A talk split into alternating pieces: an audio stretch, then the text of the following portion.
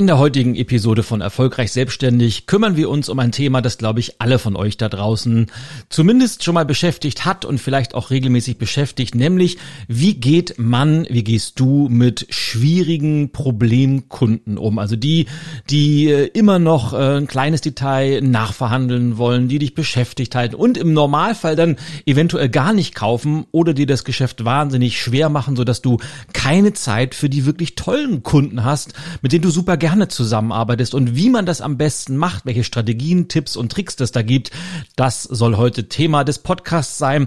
Und bevor wir tief einsteigen, geht es los mit dem Intro.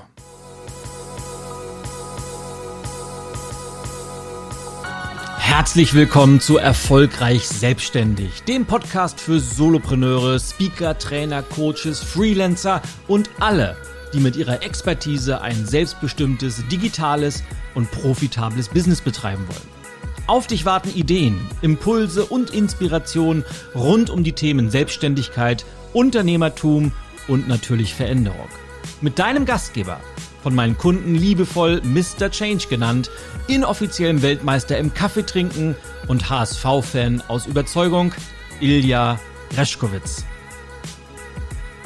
Ja, liebe Solo, Solo, Solopreneur Family, it's me, Ilya G, und ich grüße dich herzlich zu einer Jubiläumsfolge, nämlich der Folge Nummer 30. Und wie du gerade gehört hast, habe ich mir zu Folge 30 ein neues Intro und nachher auch ein neues Outro gegönnt, denn viele haben mich ja gefragt, hey, was ist denn mit deinem äh, Thema Veränderung geworden, Change? Das äh, begleitet mich logischerweise immer noch und äh, gerade der September 2020 fühlte sich für mich diesbezüglich fast schon wieder normal an, denn ich war äh, fünf oder sechs Mal auf Live-Veranstaltungen wieder unterwegs, habe vor echten Menschen gesprochen. Also ich spreche ja immer vor echten Menschen, aber im gleichen Raum mit Menschen und äh, es ist so toll und ich kann dazu nur sagen, so sehr ich die Digitalisierung mag, so toll ich die Möglichkeit finde, dass es virtuelle Events gibt, dass es hybride Events gibt und es gibt ganz, ganz tolle Veranstaltungen, Online-Konferenzen. Ich finde das alles mega, aber trotzdem nichts, aber wirklich nichts kann das ersetzen, wenn Menschen in einem Raum zusammenkommen, wenn sie sich persönlich austauschen, wenn sie Beziehungen aufbauen. Denn dort kann man auch die Dinge erledigen, die online eben nicht kann, nämlich mal beim Kaffee ein wichtiges Thema besprechen oder mal eine Entscheidung zwischen Tür und Angel informell vorantreiben und, und, und, und.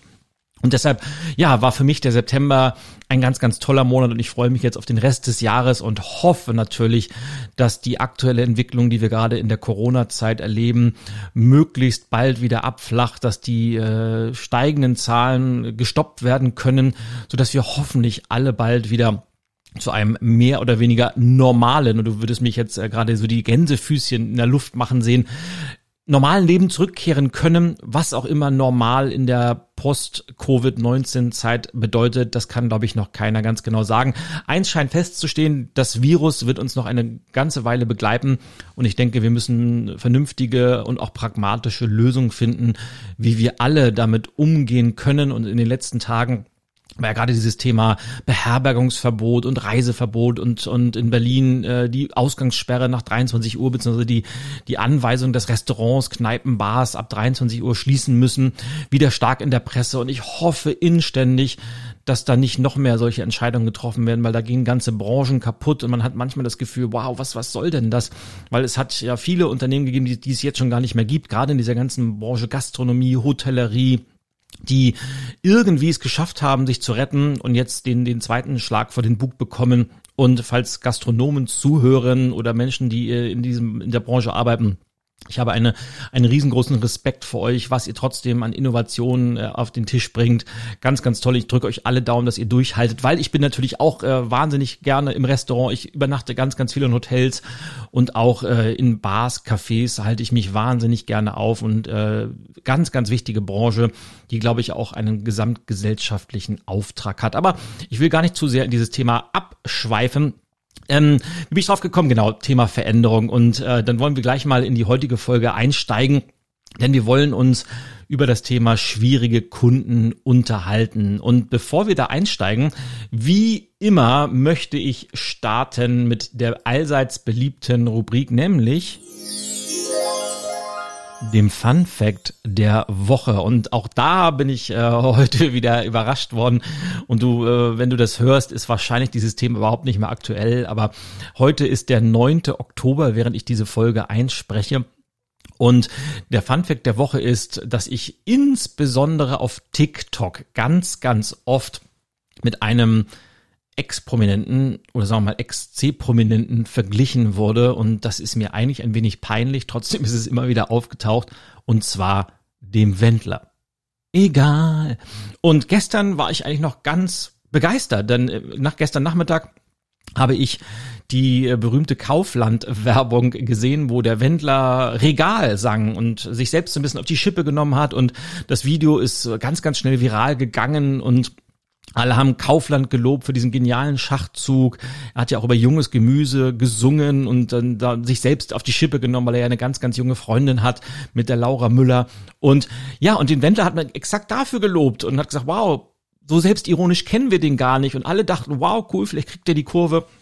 Und ein paar Stunden später, abends, kriegte ich Dutzende WhatsApp-Nachrichten geschickt. Ja, hier, guck dir mal diese Insta-Story an und tatsächlich war da Michael Wendler, der A verkündete, dass er als Juror von DSDS zurücktritt, dass Corona einfach nur ein großer Hoax ist, dass es das gar nicht gibt und dass er, dass die ganzen Medien gleichgeschaltet sind und auch RTL und wie sie alle heißen und dass er ab sofort auch einen Telegram-Kanal hat und also Verschwörungstheorien noch und nöcher reiten sich aneinander. Du hast es wahrscheinlich alles mitbekommen.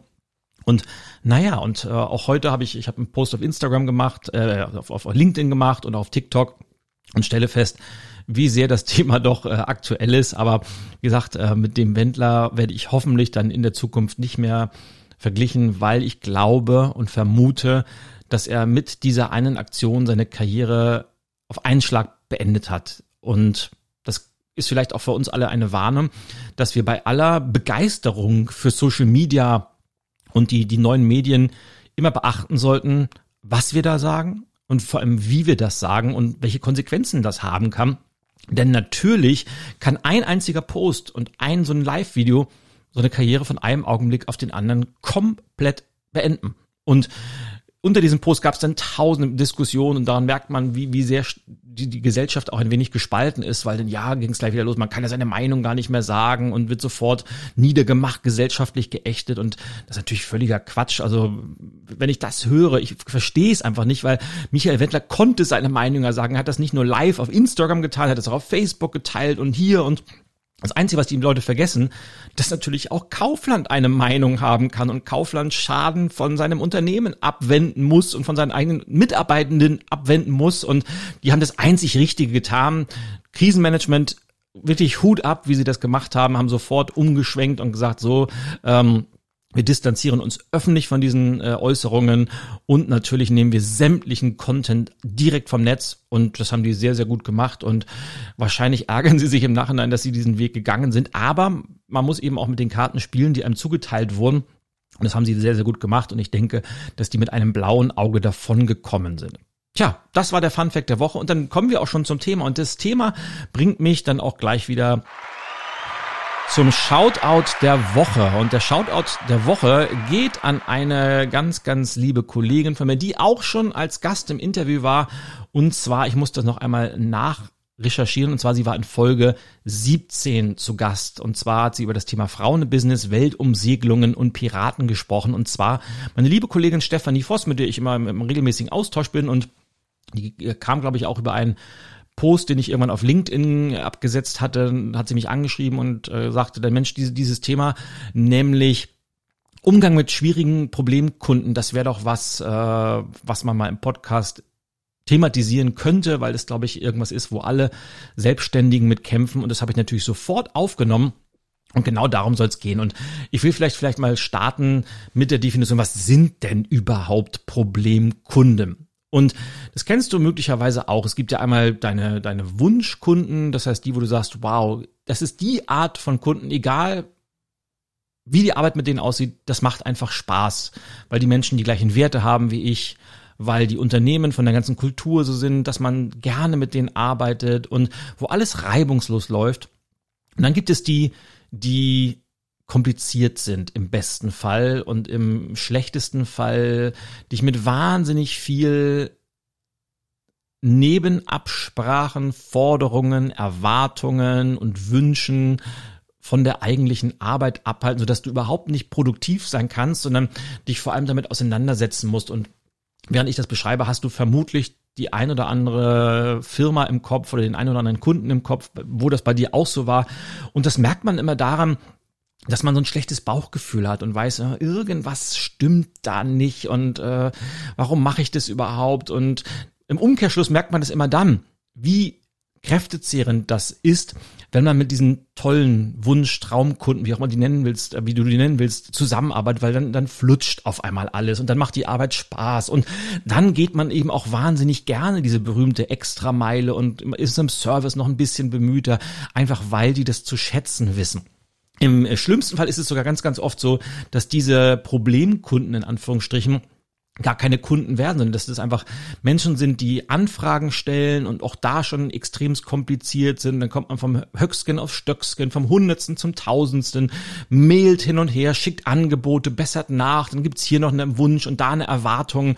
Und es kommt möglicherweise gar nicht zu einem Abschluss zu einer finalen Zusammenarbeit, aber trotzdem bist du zeitlich so eingespannt mit diesen Kunden oder, oder Interessenten, dass dir diese Zeit fehlt für die Menschen, für die Unternehmen, für die Organisation, mit denen du wahnsinnig gerne zusammenarbeitest. Und wie man mit denen am besten umgeht, pardon, das möchte ich dir in dieser Podcast-Folge einfach mal anhand von, von ein paar knackigen praktischen Tipps mit auf den Weg geben, weil ich kenne das natürlich auch zur Genüge.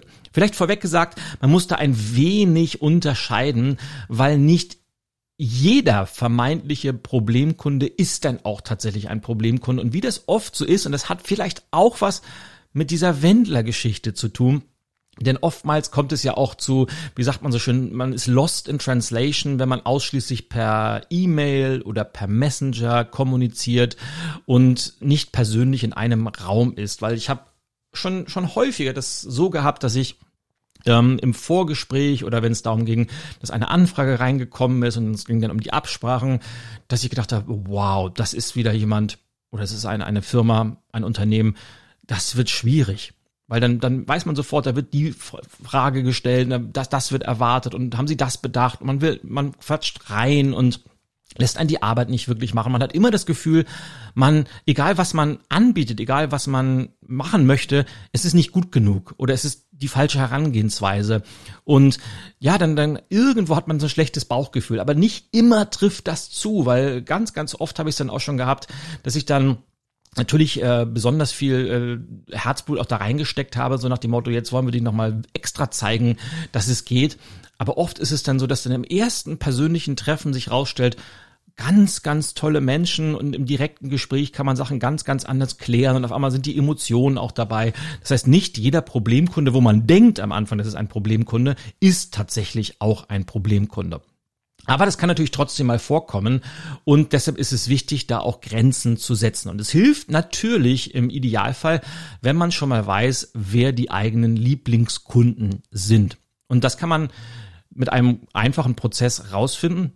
Wenn du dir schon meine Solopreneur Roadmap runtergeladen hast, die findest du ja auf der Seite www.solopreneur-club.de, da poppt irgendwann so ein ähm, ja, so ein Pop-up auf und da kannst du sie dir als PDF downloaden oder du gehst auf meine Speaker-Webseite www.greschkowitz.de, da findest du unten auch ein Formular. Und ein Part dieser Roadmap ist unter anderem auch ähm, im nächsten Schritt nach der Positionierung die Definition der eigenen Zielgruppe. Und hier gilt, je genauer man die eigene Zielgruppe kennt, desto leichter fällt es auch im nächsten Schritt, die Wunschkunden, die Traumkunden festzulegen. Und ja, es gibt natürlich immer auch Beispiele, wo man eine ganz, ganz breite Zielgruppe hat.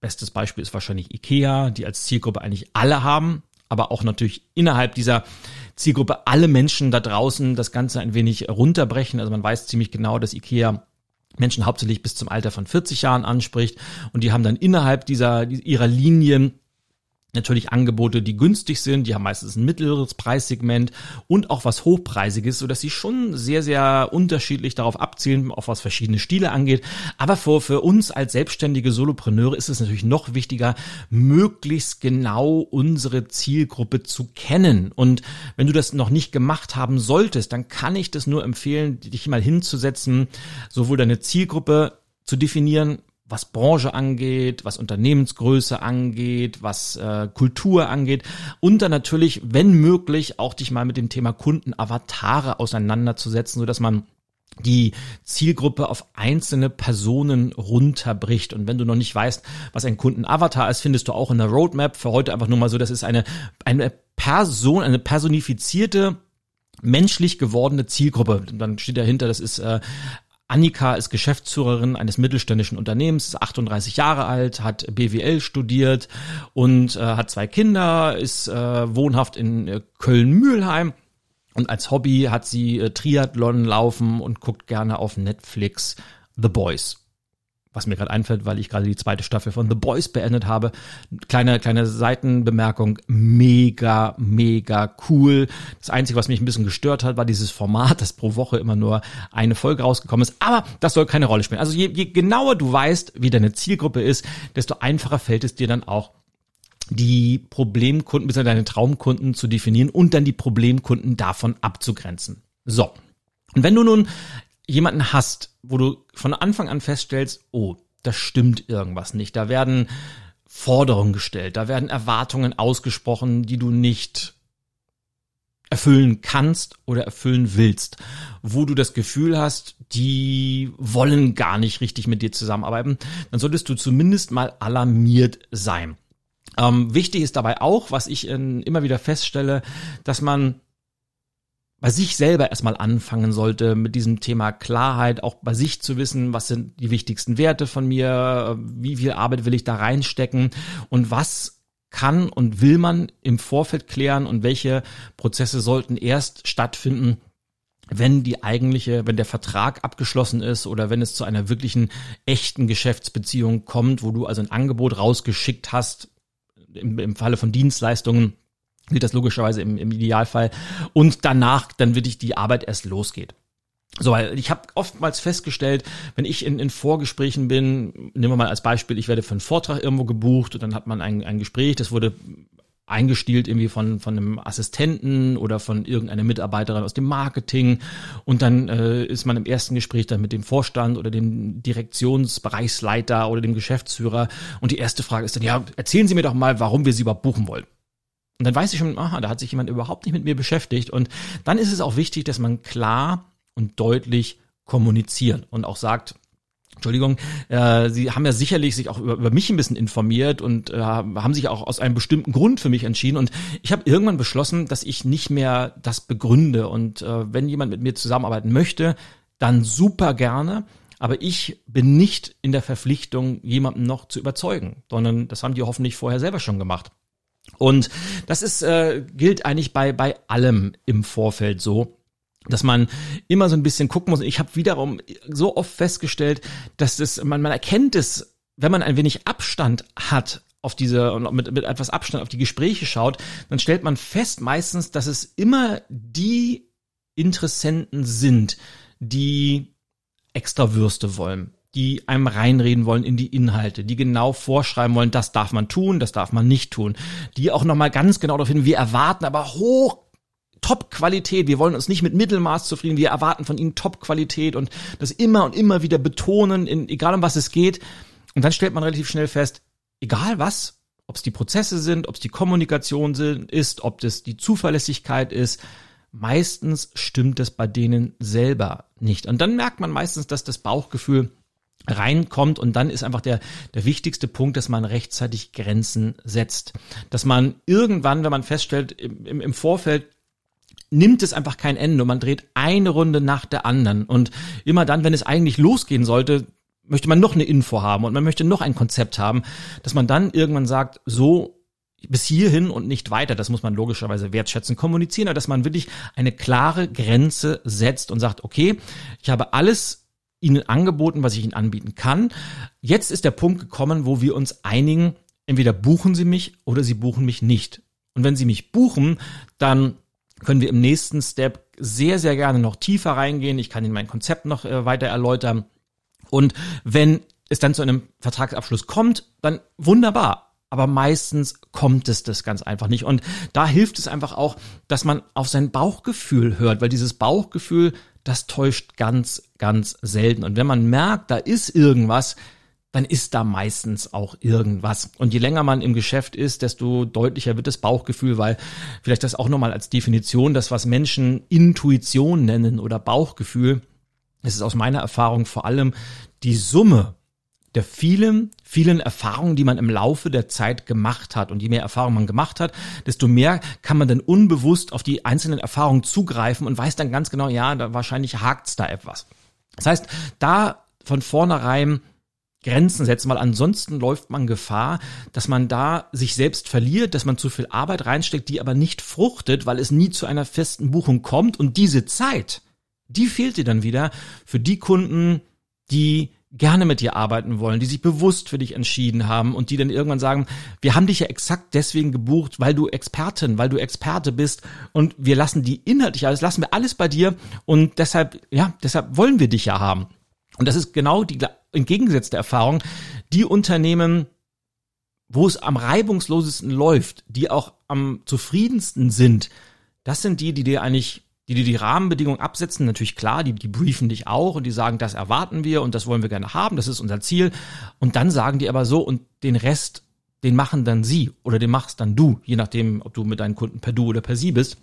Und ja, und das ist das Tolle und das zieht sich auch im Normalfall durch den gesamten Prozess durch, äh, ob du, ob es holpert oder ob es hakt oder ob das Ganze geschmeidig abläuft, ob es elegant abläuft, ob du richtig, ob du Spaß dabei hast. Und das macht, spielt natürlich auch eine große Rolle. Und auch das kann ich immer wieder feststellen, wenn man schon in den ersten Kommunikationsrunden merkt, da hakt es. Und es geht immer noch mal zwei Schritte zurück, dann wieder ein vor und noch eine extra Runde und noch mal eine Erwartung rein und noch mal eine Korrektur, dann ist es meistens auch während der Zusammenarbeit so, dass es nicht so reibungslos läuft. Und hinterher ist es dann oftmals, dass dann kommt, ja, wir waren aber auch nicht ganz so zufrieden damit. Und das zieht sich wie ein roter Faden durch. Und deshalb ist es so wichtig, dass man von vornherein sehr, sehr deutlich auch darauf achtet, handelt es hier um einen Kunden, mit dem ich wahnsinnig gerne arbeite oder handelt es sich um einen Kunden, wo, wo es Probleme gibt. Weil diese Kunden, da kommt dieses berühmt berüchtigte Pareto-Prinzip ins Spiel, das ja auf den italienischen Ökonomen, Agrarökonomen, um genauer zu sein, Winfredo Pareto zurück äh, geht, der irgendwann im, aber jetzt habe ich die, die Jahreszahl nicht da, es ist schon, ich glaube, 18. oder 19. Jahrhundert hat er geforscht und das Quintessenz des Ganzen, um auf, auf Kunden zu kommen, der hat das Ganze mit, mit Saatgut damals äh, erforscht und auf Kunden übertragen heißt das, 20 Prozent deiner Kunden machen in der Regel 80 Prozent deines Umsatzes. Und die anderen 20 Prozent die, also 20 Prozent Umsatz kosten dich aber meistens 80 Prozent deiner Zeit. Und es wäre viel, viel besser, wenn du die Kunden, mit denen du 80 Prozent deines Umsatzes machst, dass du dich auch um die am meisten kümmern kannst und nicht deine Zeit mit denen in Anführungsstrichen verplemperst, wo am Ende sowieso nichts rauskommt.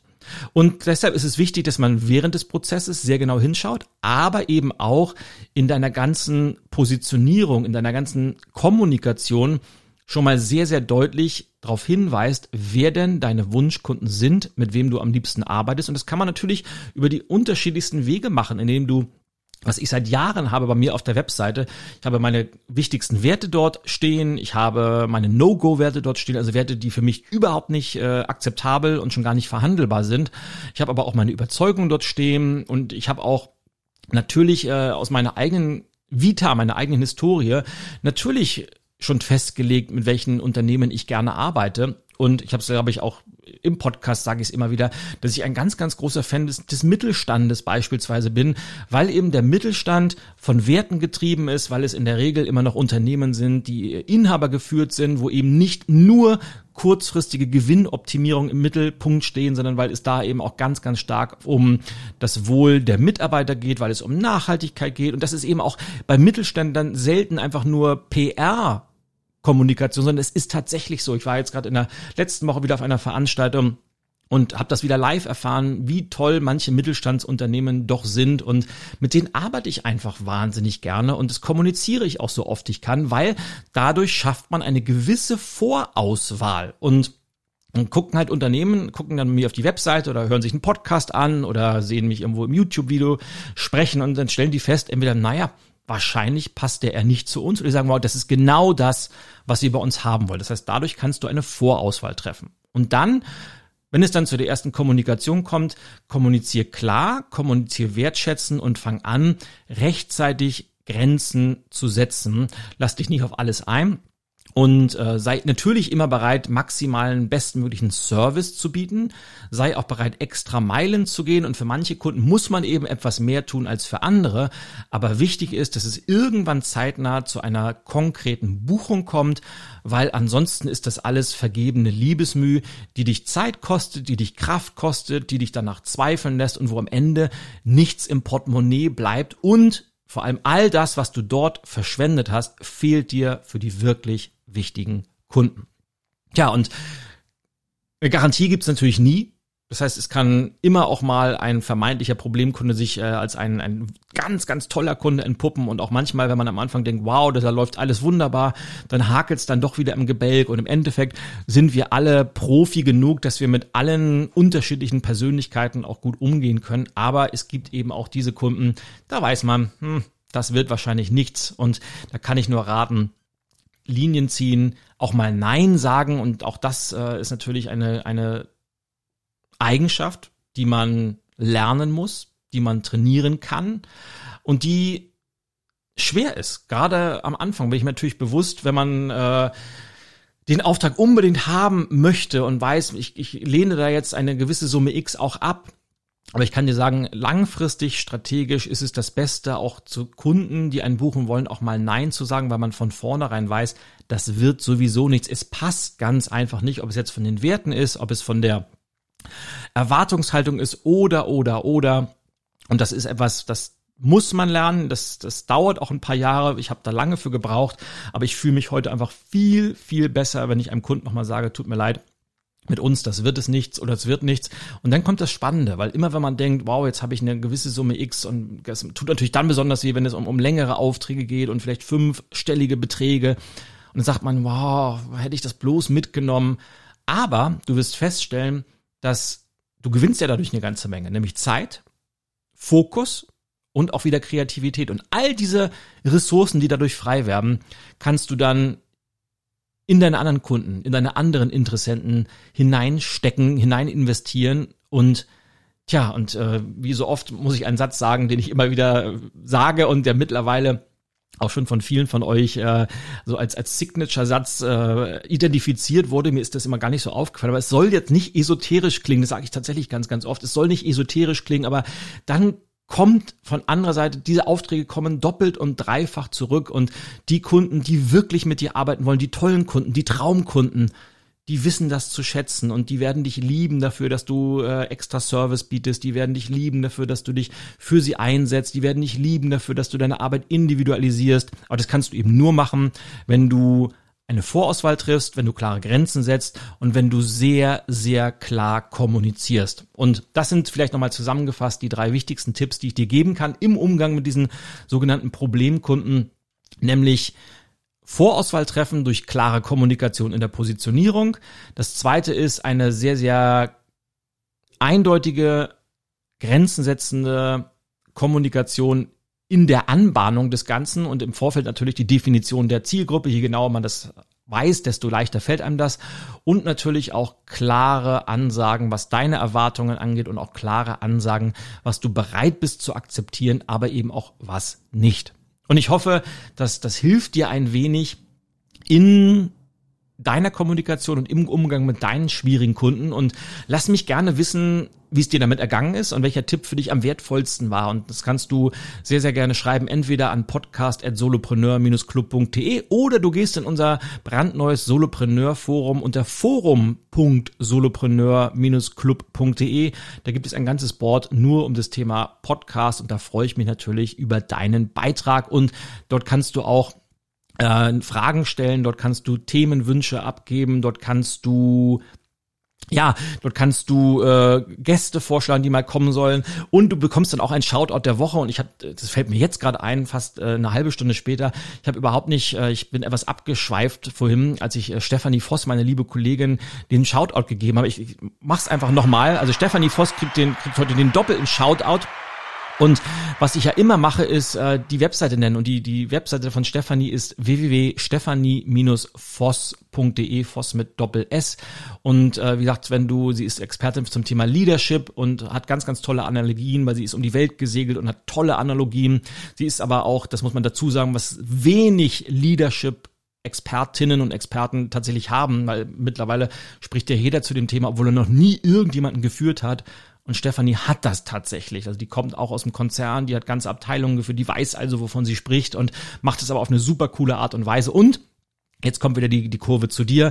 Wenn du auch mal einen Shoutout haben möchtest äh, mit Nennung deiner Webseite und dann der Möglichkeit, dein, dein Business einem etwas größeren Publikum zu promoten, zu bewerben, etwas Marketing zu machen, im Gespräch zu bleiben, dann melde dich bei uns und äh, wer weiß, vielleicht bist du in der nächsten Episode auch schon mit einem Shoutout dran. Und dann bleibt mir eigentlich nur noch eins, nämlich die Frage der Woche zu stellen. Und die lautet ganz einfach, woran erkennst du, dass ein Kunde ein eventueller Problemkunde werden könnte?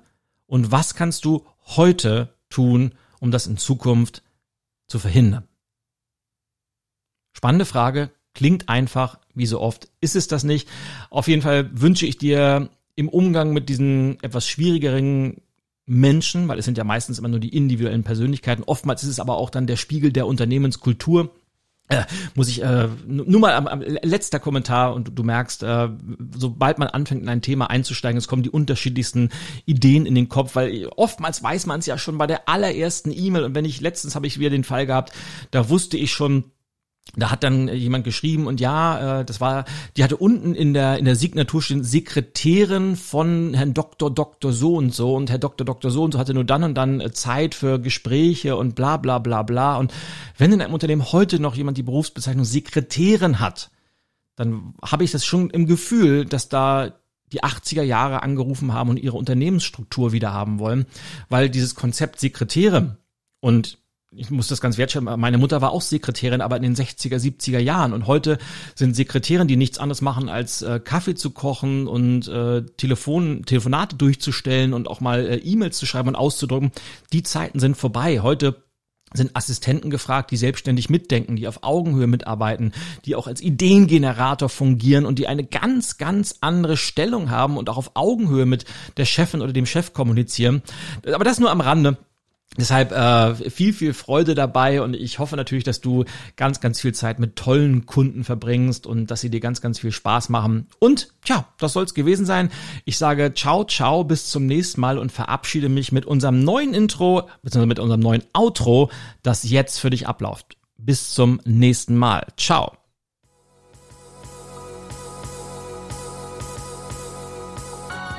Das war der Erfolgreich Selbstständig Podcast. Und wenn du Lust hast, dich mit anderen Hörern und Selbstständigen zu vernetzen, dann schau jetzt vorbei unter www.solopreneur-club.de.